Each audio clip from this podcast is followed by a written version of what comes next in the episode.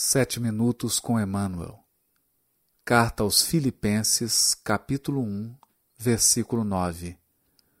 Comentário do livro Vinha de Luz, capítulo 116, intitulado Não só. E peço isto: que a vossa caridade abunde mais e mais em ciência e em todo conhecimento. Paulo Filipenses 1:9. Comenta o benfeitor.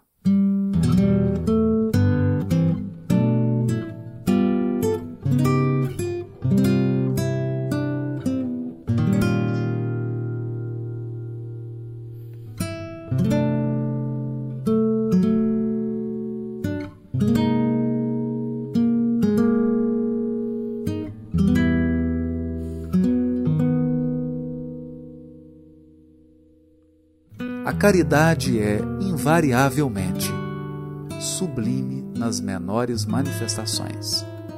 Todavia, inúmeras pessoas muitas vezes procuram limitá-la, ocultando-lhe o Espírito Divino.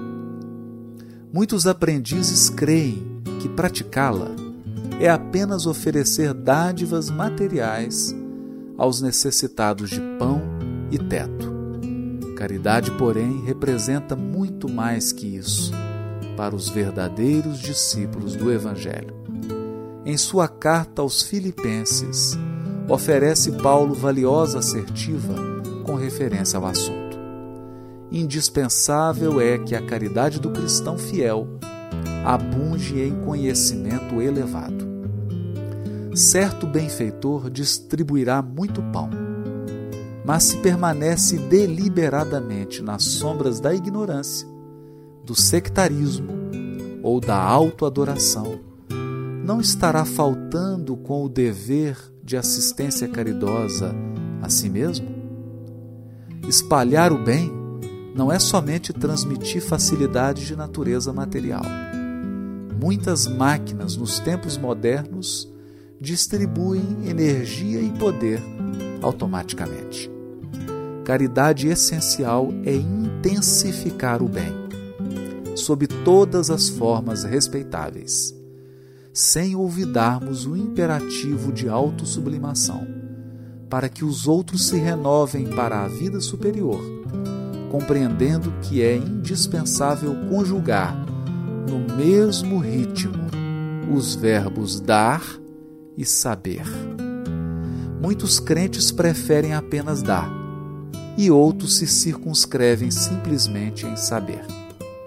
As atividades de todos os benfeitores dessa espécie são úteis, mas incompletas.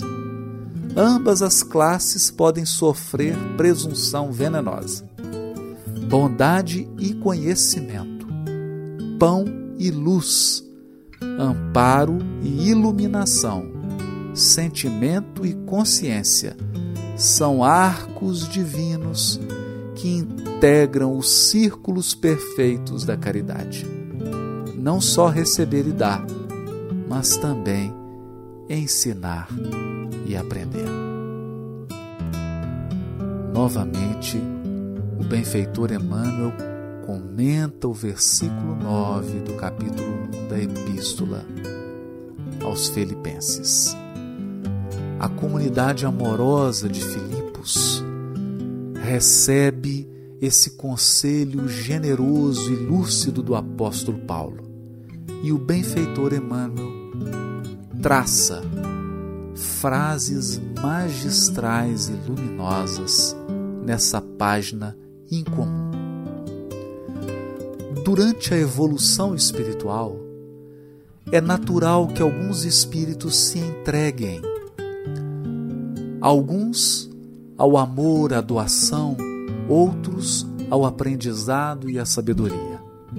Por essa razão encontramos no mundo muitos espíritos que progrediram muito na arte de amar, de doar, de dar, e outros que progrediram imensamente na arte de aprender e ensinar. Todavia, a perfeição a integridade espiritual que nos aguarda exige um esforço e o aprimoramento em ambas as esferas. Diz Emmanuel de forma magistral: é indispensável conjugar no mesmo ritmo os verbos dar e receber. E diz ainda que, sem olvidarmos o imperativo de autossublimação, não haverá renovação verdadeira para a vida superior. No arco que compõe os círculos perfeitos da caridade, devem ser chamados a cooperar bondade e conhecimento, pão e luz, amparo e iluminação, sentimento e consciência. Não podemos jamais contrapor o ato de dar, a generosidade da doação, seja de bens materiais ou espirituais, com o ato de ensinar e aprender. Por isso, finaliza o benfeitor essa belíssima mensagem dizendo: não só receber e dar, mas também ensinar e aprender. O amor perfeito, a caridade perfeita, é composta desses quatro verbos: receber, dar, ensinar, aprender. Em suma, mais uma vez, espíritas, amai-vos, espíritas, instruí-vos.